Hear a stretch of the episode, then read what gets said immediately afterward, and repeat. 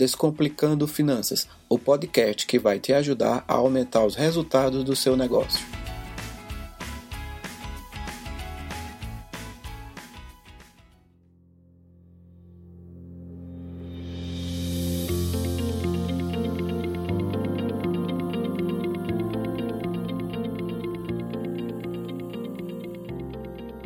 Olá, amigos! Olá, amigas! Aqui é o Bruno Santana apresentando mais um episódio do Descomplicando Finanças.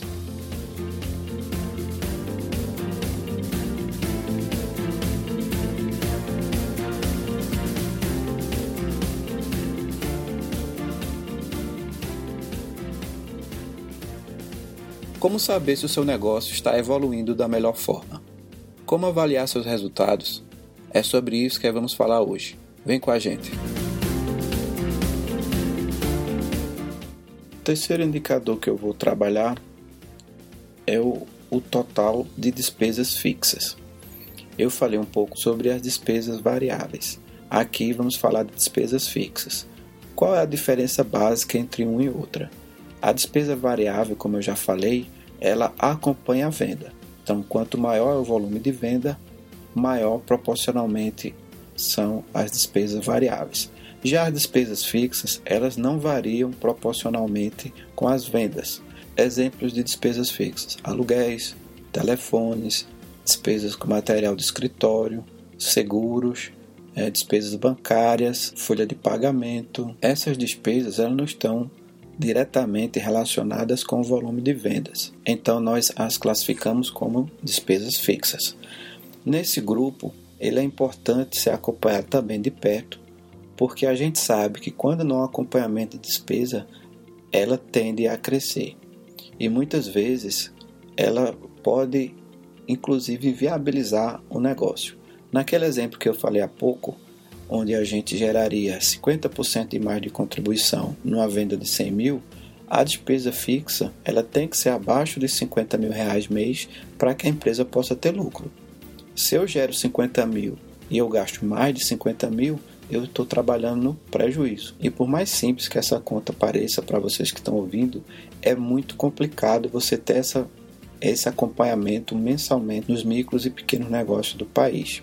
Por isso que pouca gente tem isso com eficiência. Mas isso é fundamental que você tenha se você quer realmente que seu negócio tenha uma evolução e tenha um crescimento satisfatório. Essa despesa ela vai ser acompanhada mês a mês. Então, como ela não tem relação com as vendas, diferentemente dos custos variáveis, a melhor forma de acompanhar essa despesa é sempre comparando ela com o mês anterior. É importante você ver é, a evolução, mas o principal é você ver com o mês imediatamente anterior. Então, como é que se dá? Se a minha conta de energia foi maior do que do mês passado, eu tenho que avaliar o que causou esse aumento, se foi algum aumento justificado ou não. Caso não tenha sido esse aumento, ele tem que ser analisado e medidas têm que ser tomadas para que você reduza essa despesa. É importante você acompanhar isso, despesa a despesa. Então, você ter essa comparação mês a mês. Uma tática que muitos utilizam para tentar reduzir as despesas fixas é determinando responsáveis por determinadas despesas. Por exemplo, se você tem uma equipe, você pode dizer que a pessoa X vai ser responsável por reduzir a conta de energia. Então, essa pessoa é que é responsável por ver se todas as lâmpadas estão sendo apagadas no final do, do expediente, é, se o, o ar-condicionado pode ficar desligado em determinado é, período do dia, sem atrapalhar o ambiente, se você pode trocar alguma lâmpada utilizando uma tecnologia que economize energia, então essa pessoa vai ficar responsável por acompanhar, pensar e implementar medidas para reduzir a despesa específica que ela está responsável. Então você pode fazer isso para as principais despesas que você analisa que tem no seu negócio, você vai poder fazer essa distribuição, delegar a responsabilidade para pessoas da sua equipe que vão poder acompanhar e dar ideias de como reduzir aquela despesa. E é importante que você defina metas de redução. Então, se você sabe quanto você gasta em média em determinada despesa, você vai poder definir metas para reduzir isso para aquelas pessoas que ficaram responsáveis. E para as empresas de maior porte, sempre há o que cortar. É impressionante quando, se você não tem um acompanhamento muito eficiente, muito de perto das despesas, sempre você vai identificar que vão ter desperdícios em determinadas áreas que você vai surgir oportunidades de corte. Um dos maiores problemas que eu vejo quando começo a analisar despesas fixas das empresas a quem atendo é a questão do salário do sócio. Porque o sócio, por ser o dono, ele imagina que ele não precisa controlar quanto ele gasta no negócio. E é impressionante como, na grande maioria das vezes, a principal despesa fixa que o negócio tem é o salário do sócio. Muitas vezes é até superior à própria folha de pagamento. Sempre quando eu começo a conversar sobre isso, eu percebo que alguns empresários se sentem um pouco desconfortáveis em falar. Mas eu digo a vocês, é fundamental que vocês acompanhem. Provavelmente vocês já ouviram em algum lugar alguém dizer que o sócio precisa ter um salário definido e esse salário tem que ser transferido para sua conta. Você não deve misturar suas contas pessoais nas contas das empresas, etc, etc, etc. Eu concordo com tudo isso. Para vocês terem uma ideia, eu fiz uma vez um atendimento e um cliente ele começou me dizendo que tinha uma despesa fixa de R$ 2.500. Eu achei pela pelo que eu vi da empresa e pelo porte da empresa, eu achei que era um valor muito baixo. E comecei a conversar com ele. E ele foi perceber que várias despesas que a empresa pagava diretamente dele, ele não estava contabilizando como sendo pro labore. Então comecei a fazer pequenos questionamentos, se ele viajava, se ele saía com a família. É, Para resumir a história aqui dos 2.500 iniciais, quando a gente chegou próximo de 13 mil reais, ele mandou arredondar o valor para 15 mil e eu não fizesse mais pergunta a ele. Então você vê aí como muitas vezes a pessoa perde um pouquinho a noção do, do valor que ele tem como retirada do negócio dele. Então, geralmente é do, o maior valor e geralmente é onde a gente corta primeiro. Sempre que a gente começa a analisar a despesa fixa, uma das primeiras coisas que a gente observa que seria importante algum corte é no prolabore dos sócios. E aqui é importante você saber o seguinte: é, muita gente, quando está iniciando uma ideia de negócio, ele começa a levantar essas despesas e sempre coloca: não, não coloca nada para mim, não, não vou tirar nada. Isso é um erro muito comum. As pessoas têm que imaginar que elas vão viver em determinado momento daquele negócio. Se você não tem outra fonte de renda, você vai ter, ter, que tirar daquele negócio. Então isso dificulta muito quando você não tem ideia de quanto você vai precisar tirar do negócio para manter o seu padrão de vida. É importante que você tenha uma lista com as, com as despesas que você tem pessoalmente. É, eu sempre costumo ser bem detalhado nessa lista, porque com base nessa lista você vai chegar ao valor que você precisa para manter seu padrão de vida. Essa lista não quer dizer que é o volume que você vai ser remunerado sempre, que você não vai poder tirar nada. Mas esse valor básico é importante você ter definido para a gente colocar nas despesas fixas. Tem que ser um valor que mantenha o seu padrão de vida. A gente não quer que você diminua seu padrão de vida, desde que a empresa gere recurso suficiente para pagar. No exemplo que eu dei há pouco, você vê que, você ter, que o negócio gerou 50 mil reais de margem de contribuição. Então, a sua despesa não pode ser maior do que 50 mil reais, caso contrário, você vai ter um prejuízo no seu negócio. Quando você analisa as despesas fixas, você vai observar o peso que cada despesa tem. E muitas vezes a despesa de, do sócio ela é uma das principais.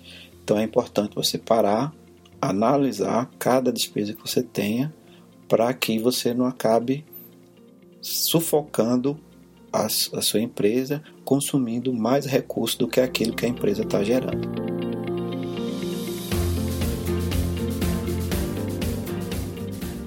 Já o indicador de lucratividade, ele é o percentual gerado de lucro final no teu negócio. Quanto sobra de lucro líquido no seu negócio? Então a gente já falou de vendas, já falamos de margem de contribuição e já falamos de despesas fixas. Se você pegar quanto você gerou de margem e tirar a despesa fixa, você vai ter o seu valor de lucratividade. Eu gosto muito de trabalhar com ele e também percentual em relação às vendas. Naquele primeiro exemplo, se você fez 100 mil reais de venda, teve um custo de produção de 50 mil, você gerou uma margem de 50 mil. Dessa margem de 50 mil, você tirou é, 40 mil de despesas fixas. Então sobrou 10 mil reais. Esses 10 mil reais é seu lucro líquido. Se a gente fizer essa relação de 10 mil reais com a total de vendas do mês, a gente chega a um percentual de 10%. Então você teve 10% de lucro líquido. Esse percentual é importante porque você pode facilmente analisar outros meses ou outros períodos de vendas. Se você separa suas vendas durante uma semana, você vai ver que se naquela semana você vendeu 50 mil reais e sua lucratividade é 10%, você teve um lucro de 5 mil reais naquele período. Então é bem importante você ter esse percentual muito claro na sua cabeça, porque ele ajuda a direcionar para vários aspectos de tomar decisão. Se você tem um lucro líquido de 10% e você pensa em fazer uma promoção para dar um desconto de 10%, você já está vendo aí que você vai zerar seu lucro. Em alguns casos, isso é feito quando você quer se desfazer de algum produto da sua, do seu estoque que não tem muita é, rotatividade, ou algum produto que está próximo de vencer, ou algum produto que está perto de ficar obsoleto. Então, quando você faz isso de maneira pensada, de maneira calculada, isso torna-se uma estratégia. Quando você faz isso sem ter esses números, pode ser muito preocupante e pode levar você a grandes prejuízos. A lucratividade é o resultado final do seu negócio. Tudo que você faz no seu negócio é com foco em ter lucro. Então, esse também tem que ser um dos principais indicadores que você deve acompanhar no seu negócio. Por último, eu vou comentar um pouquinho sobre o indicador chamado ponto de equilíbrio. Esse indicador ele pode ser tanto em reais como em quantidade de produtos vendidos. O que é que ele quer dizer? É quanto de faturamento você precisa ter para não ter nem lucro nem prejuízo, ter resultado zero. Esse é um indicador também muito utilizado para você avaliar a saúde financeira do seu negócio e você avaliar também se uma ideia de negócio é viável ou não. Quando você tem um ponto de equilíbrio muito alto, quer dizer que você vai precisar de um grande esforço de vendas para atingir. Se você tem um ponto de equilíbrio mais baixo, você vai ter menos esforço de vendas e isso aumenta a chance do seu negócio dar certo. Então, um indicador muito importante também para avaliar se o negócio tem predisposição ou não para dar certo, é o ponto de equilíbrio. Esse ponto de equilíbrio pode ser tanto em reais, ou seja, eu preciso faturar X mil reais para pagar todas as minhas despesas e atingir o ponto de equilíbrio. Ou em quantidade de produtos vendidos. Se você trabalha com um produto único ou grupos de produtos, você pode também estipular que para você atingir aquele ponto de equilíbrio, você vai precisar vender X quantidades daqueles produtos. É, isso vai depender muito da forma como você controla as suas atividades para saber separar se é melhor por faturamento em reais ou em quantidades de produtos vendidos. Para quem já está funcionando, ele serve para medir o risco. Quanto mais cedo você atinge o ponto de equilíbrio, melhor é para sua empresa.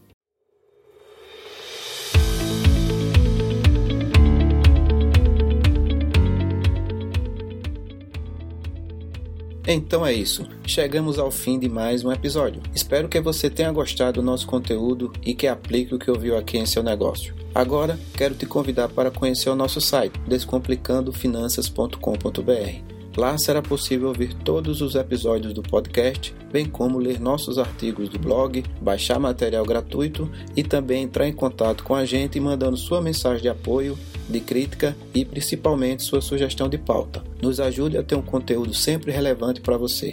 Muito obrigado por ter nos acompanhado e a gente se vê no próximo episódio. Até mais!